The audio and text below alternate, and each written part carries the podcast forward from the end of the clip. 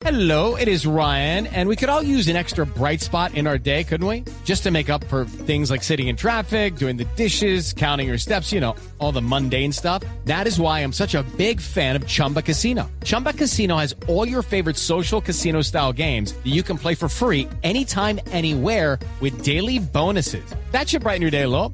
Actually, a lot. So sign up now at chumbacasino.com. That's chumbacasino.com. No purchase necessary. BGW. Void were prohibited by law. See terms and conditions. 18 plus. Profesor Alejo Vargas, buenos días. Eh, muy buenos días para, para ustedes y para todos los oyentes de Blue Radio. Quiero preguntarle primero cuál puede ser la lectura que hace usted a lo ocurrido en las últimas horas aquí en La Habana. El intento que se hizo hasta última hora de la firma de una hoja de ruta para tener más claros los plazos, los tiempos y los compromisos, intento que fracasó por ahora, y los comunicados del gobierno colombiano y de la guerrilla de las FARC. Bueno, primero hay que decir que sin duda, como todos los colombianos, mm, pues lamentamos que no se hubiera firmado nada el día de ayer en, en La Habana. Eh, para mí era claro que no iba a poderse cumplir la fecha de los seis meses que anunciaron el 23 de septiembre, eh, pero sí esperábamos sin duda que hubiera eh, un acuerdo sobre aspectos de lo que se ha venido avanzando. Yo creo, sin embargo, que hay un elemento que es positivo. Primero, que el mensaje para los colombianos es que estamos al fin de, de la negociación. Y eso creo que es de la mayor importancia. Pero claro, el fin de la negociación implica abordar temas muy complejos que tienen que ver incluso, podríamos decirlo así, con la supervivencia de las FARC como guerrilla, porque justamente lo que busca la negociación es que la guerrilla deje de existir como tal y se transforme en un movimiento político, en un partido político, en lo que ellos decidan. Y claro, ese paso sin duda es un paso de, de mucha complejidad, porque uno entiende que no es fácil para alguien que ha estado años, décadas en una actividad ilegal armada, dar ese salto a la vida legal. Pero también creo que los colombianos pueden tener algo que es muy importante y es eh, un equipo negociador liderado por el doctor Humberto de la Calle, eh, que tiene toda la seriedad para abordar el tema. Evidentemente la, el tema de dejación de armas versus cumplimiento de los demás acuerdos, porque es que ahí donde está el meollo. Claramente, pues para el gobierno su preocupación central, y es absolutamente entendible, es el tema de dejación de armas. Probablemente para las FARC hay otros elementos asociados y es lo que hay que tratar de, garantizar. Eh, eh, es decir, qué va a pasar con el cumplimiento del resto de los acuerdos, qué pasa si ellos entregan las armas y si se van a cumplir los otros acuerdos, quién va a garantizar eso, porque mire que la, la verificación que se acordó por ahora es solamente para el tema militar, pero no hay una verificación como lo hay en muchos conflictos, igual de dura si se quiere, con participación internacional, para que también de alguna manera garantice que el gobierno va a cumplir los, los acuerdos de desarrollo agrario, los acuerdos de participación política, los acuerdos de sustitución de cultivos. Entonces, ¿cómo compatibilizar eso? El tema militar probablemente las, las fórmulas son eh, sencillas, e incluso si uno mira lo que pasó con procesos anteriores como el LM19 o el EPL, lo que, lo que muestran fue que efectivamente se localizaron en zonas donde no había población civil, pero se permitía la visita de civiles a dialogar con el grupo guerrillero que estaba allí concentrado. Eso fue, por ejemplo, lo que sucedió con el M19, con el EPL, y, eso permitiría garantizar un poco lo que parece ser una preocupación de la FARC, y es de que los aíslen de la población. Entonces, por más de que sean zonas que estén aisladas, se garantice que quien quiera, los ciudadanos que quieran ir a conversar con ellos, pues puedan hacerlo sin ningún problema, sin que eso requiera permisos especiales, sino simplemente las medidas de seguridad normales para ese tipo de, de actividad.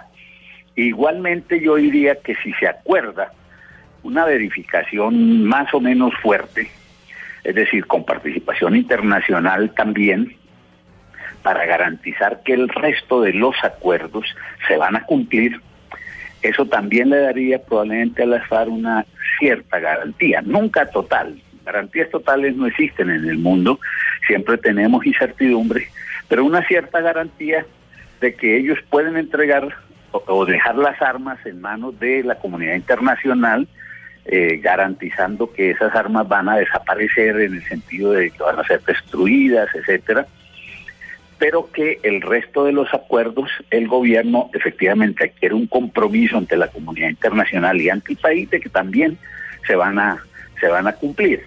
Pero me parece que ese es el tipo de, de aspectos que están ahorita en el centro de la de la discusión y yo lo que veo sin duda, a pesar de que sí hay diferencias, es que hay también una voluntad de seguir eh, trabajando. Yo realmente no, no creería que esto vaya a prolongarse todo el año 2016.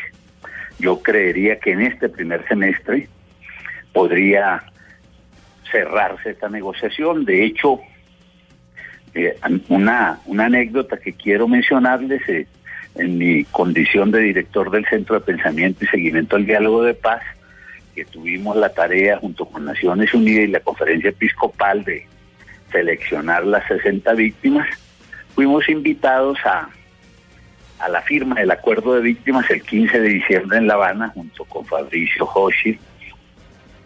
Y eh, allí, en, en una charla informal después del acto protocolario, una de las cosas que expresó eh, Iván Márquez, nos lo dijo a nosotros y a varias otras personas que estábamos ahí, incluido miembros del gobierno, dijo, a partir de hoy empiezan a correr los seis meses que se acordaron el 23 de septiembre. Si esto lo tomo en serio, y yo trato de que eso se debe tomar en serio, pues estamos hablando de una fecha límite del 15 de junio. Y yo creo que hay que mantenerse en ese, en ese límite de tiempo, es decir, de que en este primer semestre se logre llegar a un acuerdo definitivo que cierre el conflicto armado con las FARC. Por lo tanto, yo diría que el mensaje para los colombianos es, eh, efectivamente no, no nos gustó que ayer no se hubiera firmado, pero hay que mantener el apoyo al proceso y la certeza de que estamos más cerca que nunca de finalmente cerrar este conflicto armado que nos ha causado tanto daño y tanta división en la sociedad colombiana. Doctor Alejo Vargas, los eh, temas que hoy seguramente tienen a la mesa de negociaciones en dificultades son asuntos de fondo y son asuntos que obviamente tendrá que definir las FARC si quiere realmente dar el salto hacia ser un movimiento político desarmado.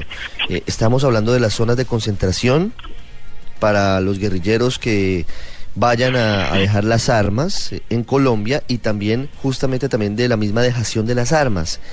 Y hoy están enfrascados en diferencias de tiempos, porque las FARC pretenden que primero haya amnistías, haya indultos y que las zonas de concentración tengan algún tipo de cercanía a veredas o corregimientos. Y el gobierno está en desacuerdo con eso último, pero además dice que primero tienen que dejar las armas y luego aplicaría la jurisdicción especial para la paz y luego podrían hacer eventualmente política. Es decir, el tema es, ¿qué va primero? ¿La dejación de las armas o la aplicación de los acuerdos? ¿Usted cómo ve? ¿Cuál es su opinión frente a esa diferencia que hoy se presenta en la mesa? Sí, es una diferencia importante, pero no es una diferencia insalvable. Eh, efectivamente, yo creo que mm, es claro, eso es un principio que no, no podemos discutir en, democracia, que no se puede hacer política con armas, eso no hay duda, y que el proceso de terminación de un conflicto armado tiene como objetivo justamente que ese grupo guerrillero deje las armas y se transforme en un movimiento político. Luego, el tema de dejación de armas es un tema que no es discutible y eso tiene que ser un tema primero. Pero justamente el, el tema yo creo hay que, hay que buscarles por el, por el otro lado de garantías para que estas personas se sientan que si ellos deben dar el primer paso, como lo deben dar en esa dirección de dejación de armas, tengan garantías de que en lo demás hay cumplimiento de acuerdos. Porque obviamente uno debe ponerse un poco en los zapatos y entender toda la preocupación que sin duda deben tener en ese sentido.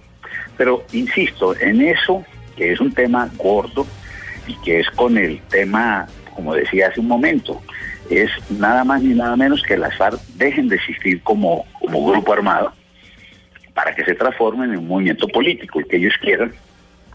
Eso es un tema central, pero ese tema implica básicamente dejar armas. Claramente sí hay que dar garantías de que efectivamente todos los demás acuerdos se van a cumplir y que, eh, como diría la tradición colombiana, no se firmen papeles para luego olvidarse de ellos. Doctor Alejo Vargas, ¿qué tanto podría afectar a la credibilidad que tienen los colombianos en el proceso de paz el hecho de que el presidente Santos y Alex Timochenko hace seis meses exactos hubieran anunciado junto con el presidente Raúl Castro que la firma de la paz se daba el 23 de marzo. Muchos uh, dicen, incluso el presidente Santos, los tres años uh, que duró el proceso de paz antes de este día, del 23 de septiembre, habría dicho que él no le apostaba al tema de las fechas definitivas, porque eso pues justamente podría afectar el proceso de paz. ¿Esto qué tanto impacto podrá tener en la credibilidad de las negociaciones aquí en La Habana? Bueno, yo en eso siempre he tenido la la opinión que además lo da la experiencia internacional de múltiples negociaciones de conflicto de ese tipo, que el, el, tema de fechas nunca es recomendable, porque justamente siempre puede pasar esto que nos sucedió a los colombianos, que por distintas circunstancias no se pueden cumplir, y entonces los que toman la decisión, los líderes, son los que van a pagar el costo político, y en este caso obviamente muchísimo más el, el presidente de la República. Es decir, en ese sentido, yo nunca, si hubiera sido asesor del presidente, le hubiera dicho eso es conveniente hacerlo. Eh, porque no, no es fácil saber en, en un proceso de este tipo si podemos realmente manejar todos los ámbitos de incertidumbre que están allí asociados. Ahora, el, el tema de cómo eh, puede impactar en la sociedad yo creo que va a depender mucho de que efectivamente los medios de comunicación, como seguramente lo, lo, va a hacer Blue, eh, contribuyan en hacer una buena explicación a la opinión eh, de cuáles son los eh, elementos que permiten entender por qué no se dio este cumplimiento de esta fecha. Y en esa medida no digamos que contrarrestar completamente ese digamos, descreimiento que puede generar, pero por lo menos contrarrestarlo y que la opinión mejor informada pueda tener una manera de, ver que efectivamente, si bien no se cumplió una fecha, eh, la posibilidad de terminar este conflicto de medio siglo realmente está muy cerca. En eso creo que los medios de comunicación juegan un papel extraordinariamente importante. Lo que viene ahora en la mesa de negociación, ¿de qué manera debe ser abordado? Porque pareciera que hay un momento de tensión, hay un momento de, alguna dificultad, pareciera que las partes están eh, distantes frente a lo que ha venido ocurriendo recientemente. ¿Cómo se debe abordar esta última fase de las negociaciones, doctor Alejo Vargas, según su experiencia? A ver, yo, yo diría que sí, cuando uno ayer escucha las intervenciones de los dos jefes negociadores del gobierno nacional y de las FARC, pues uno siente como que hay cierta tensión, pero yo personalmente creo que en eso también hay una carga importante de, de la fecha, que acabábamos de hablar. Como la fecha se vuelve un referente para todos, yo creo que ellos estaban haciendo un esfuerzo muy grande de, de lograr algún tipo de acuerdo que fuera importante y eso obviamente al no lograrlo sin duda tensiona, pero yo creo que afortunadamente van a entrar en este receso de, una semana larga. Parece que eso ayuda a que de nuevo las cosas se miren con, con un poco más de tranquilidad y se vuelva a retomar. Yo, yo realmente creería que si bien son temas complejos, porque a eso hay que sumarle otros temas, eh, sin embargo, en todos esos temas no estamos en cero. En todos esos temas, la mesa, las subcomisiones han venido trabajando, ya hay borradores, y entonces allí lo que hay que encontrar, a mi juicio, fundamental, y quizás en eso puede ayudar mucho el señor Jean Arnaud de Naciones Unidas, que es una persona de grandísima experiencia en este tipo de conflictos, es encontrar mecanismos que permitan una cierta simultaneidad en lo que tiene que ver con la dejación de las armas y la ubicación de los miembros de las FARC en las zonas que se definan y otros elementos que se empiecen a dar que le den a ellos garantías de que las cosas van a seguir fluyendo.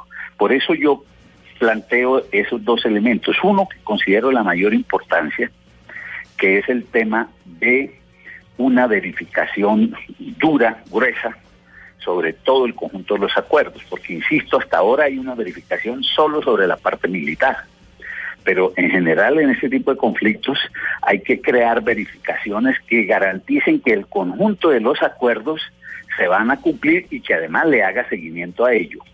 Y segundo, que se pueda combinar efectivamente unas zonas de ubicación donde se vayan a hacer el proceso de inventario y dejación de las armas por parte de, Naciones Unidas y, y los países que se hayan acordado, pero que al mismo tiempo se vaya a garantizar que esas zonas no van a estar en un aislamiento total, sino que puedan estar en contacto con aquellos sectores sociales próximos a la FARC y que puedan estar interesados en, en dialogar con ellos, en mirar las perspectivas políticas a futuro, es decir, en, en tener ese contacto y en eso me, re, me remito a la experiencia que vivimos nosotros en el caso de las negociaciones con el M19, con el EPL, que estaban en zonas de distensión determinadas, pero los ciudadanos que querían podían ir de hecho con, con mucha frecuencia fueron eh, delegaciones, grupos de académicos, de partidos, de organizaciones sociales a conversar con ellos.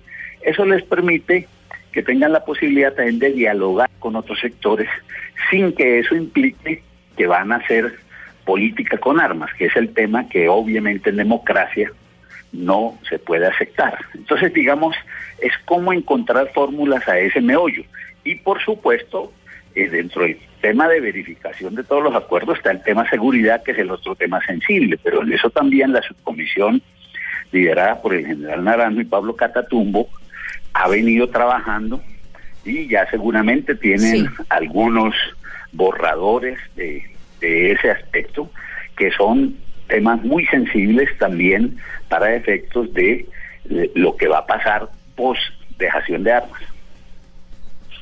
Doctor Alejo Vargas, el presidente Santos había limitado el inicio de las negociaciones formales con el ELN a la liberación de los secuestrados que tenía en su poder. Entre ellos estamos hablando del cabo Villar y también de Ramón José Cabrales. Ayer este último fue liberado. ¿Esta um, podría de alguna manera acelerar el proceso de paz con el ELN y por tanto darle un empujón a las negociaciones con las FARC?